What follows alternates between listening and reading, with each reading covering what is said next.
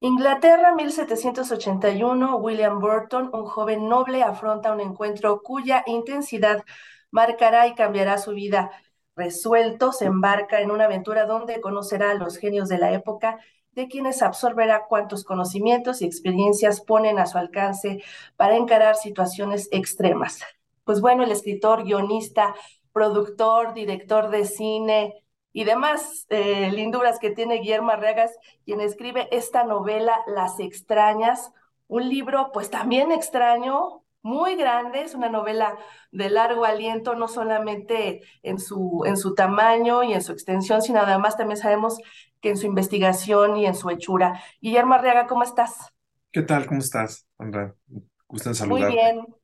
Igualmente, pues platícanos acerca de esta novela que no es igual a lo que has escrito antes. Esto es algo diferente a lo que nos presentas y creo que también tiene que ver esto con un proceso creativo distinto. Mira, este, yo siempre he querido apostar más y más y más y más en mi carrera como creador.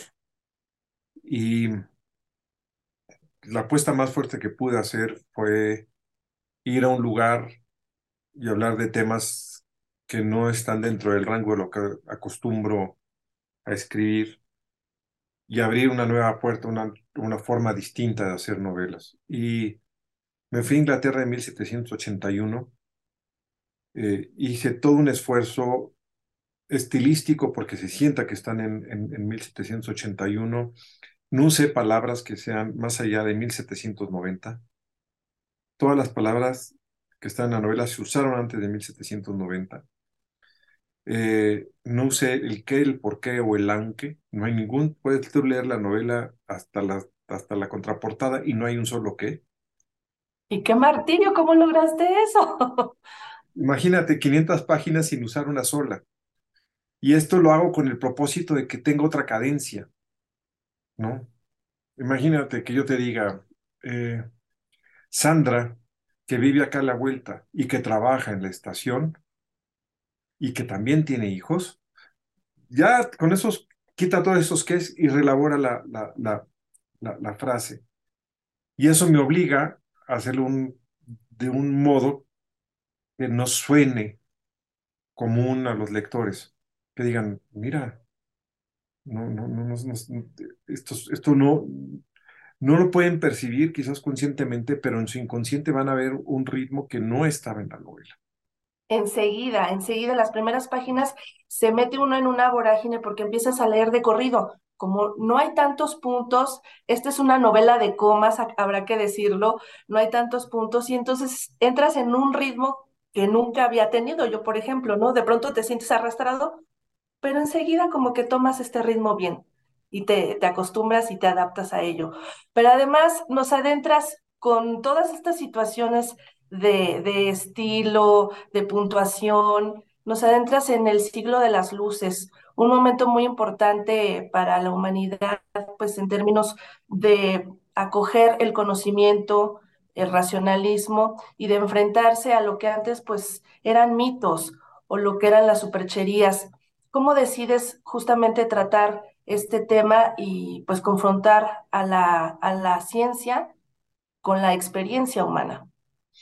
Mira, el, el, personaje William Burton es un, es un noble al que le encargan ir a, a, a, visitar la propiedad que va a heredar, porque es el primogénito, va a heredar una propiedad de miles de acres, y ir a las aldeas para que vayan sabiendo que él es el, va a ser el nuevo mando a cargo de, la, de, la, de esa extensa hacienda. Y en una de esas aldeas empieza a descubrir seres que crían entre los, entre los animales, entre las vacas y entre las gallinas y entre los cerdos. Y dice, ¿qué es esto? Y son seres diferentes cuyo castigo parece haber sido ser diferente. Y los, los meten a, a, crecer en los corrales y él dice, son seres humanos, no pueden tener aquí. No, no, no, son seres humanos, no sabemos qué son. No sabemos si son animales o son seres humanos. Como tenemos la duda, los metemos con los animales. No los matamos para no, no, no, no, ser, para no ser objeto de la furia divina. Dejemos que Dios decida qué pasa con ellos. Si se mueren es porque Dios así lo quiso. Nosotros vamos a dar de comer te vamos a dar de beber, pero para nosotros son bestias. Y William Burton dice, de ninguna manera, estos no son bestias. Tengo que hacer algo por ellos. Y poco a poco empieza a, reflexionar cuál es el camino para ayudar a estos y, se va vinculando a la ciencia y a la ciencia médica.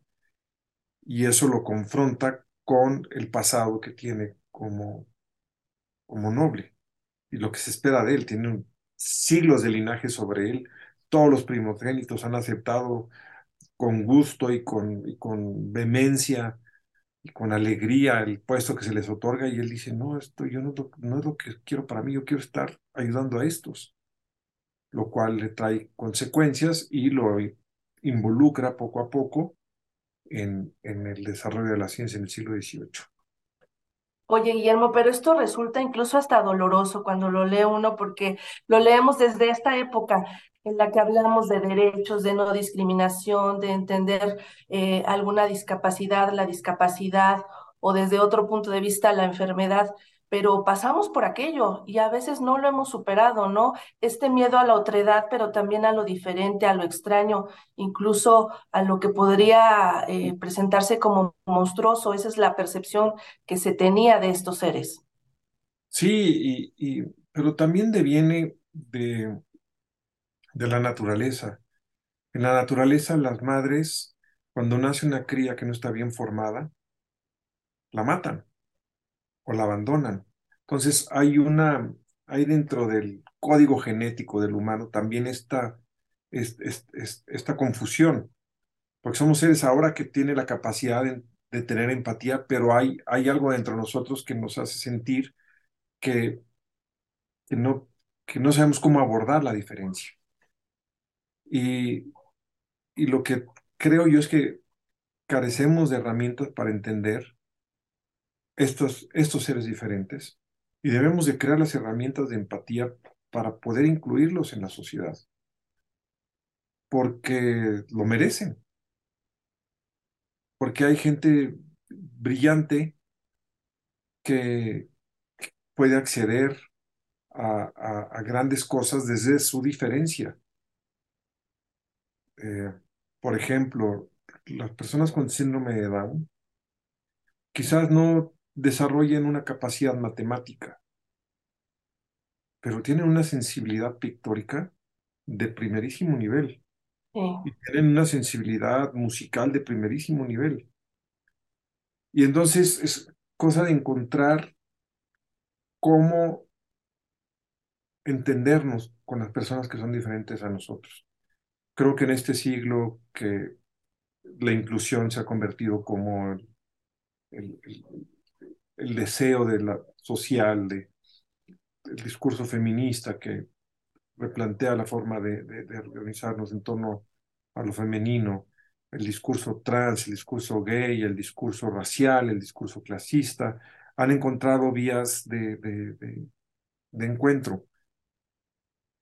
Pero las personas diferentes todavía no se ha entrado a debate serio que vamos a hacer con ellas. Así es. No me quiero ni imaginar cuál fue, pues, el trabajo tan titánico de hacer investigación para escribir esta novela, no solamente en el lenguaje, porque además es una novela que en mi caso tuve que leer con un diccionario al lado y es algo que me disgusta y al mismo tiempo me encanta. Disfruto mucho eso, pero pues me va, me va retrasando la lectura. Tengo que tener el diccionario y estarlo consultando pero la verdad es que resulta maravilloso. Pero además de eso, eh, los conocimientos que tuviste que pues hurgar porque hablas de herbolaria y hablas de remedios que pues son parte de la ficción, pero a mí me llamaron mucho la atención, por ejemplo, los remedios para el dolor de, del hígado, que tienes que hacer ahí una infusión de laurel con pelos de elote, y me pregunto qué tanto México sigue con un pie justamente en esto que planteas en la novela, en la alquimia y en la química, porque en México todavía se usan estos remedios, esto que se superaron en otros países y que ya no se volvió a usar y se sustituyó por la ciencia, aquí en México lo seguimos usando. Bueno, lo que, lo que tenemos que entender es que todas las medicinas provienen de elementos que están en la naturaleza, que están en las plantas. La aspirina, a la fecha, sigue siendo la corteza de arce es un extracto de la corteza de arce. Eh, entonces, no, no, no, no, no es alquimia lo que, lo que se hace en, lo que se hace en los mercados y la herbolaria no es alquimia, es usar los productos básicos de los cuales después derivarán las medicinas. Pero las medicinas no se inventan por sí mismas, vienen de productos naturales.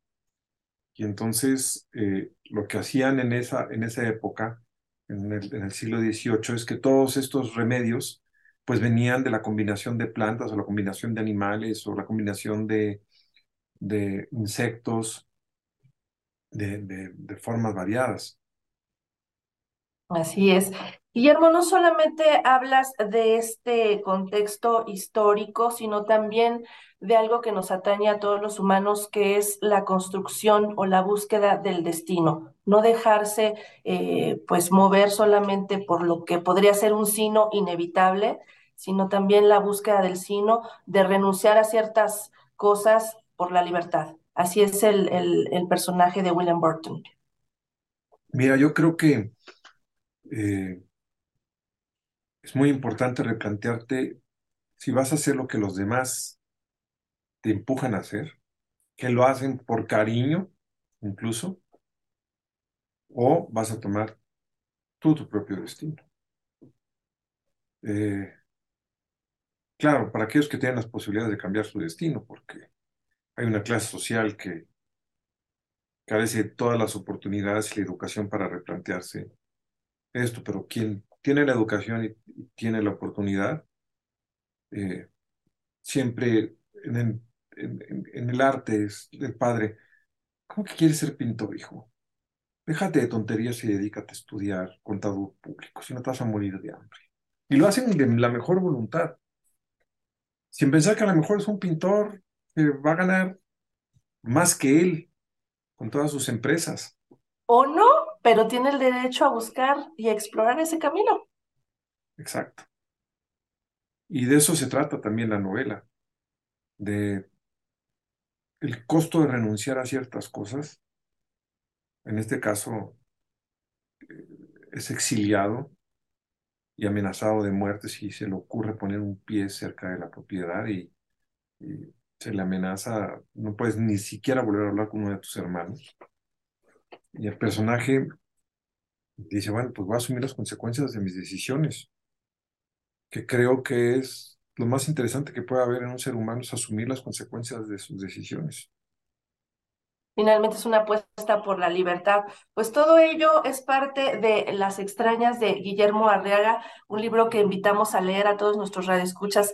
Aquí en su casa hay otros viajes, el Noticiero Cultural de Radio Educación. Guillermo Arriaga, muchas gracias por platicar con nosotros. No, al contrario, yo te agradezco muchísimo esta entrevista y ojalá y, y los oyentes se interesen por extrañas. Me sentiré muy honrado si me leen.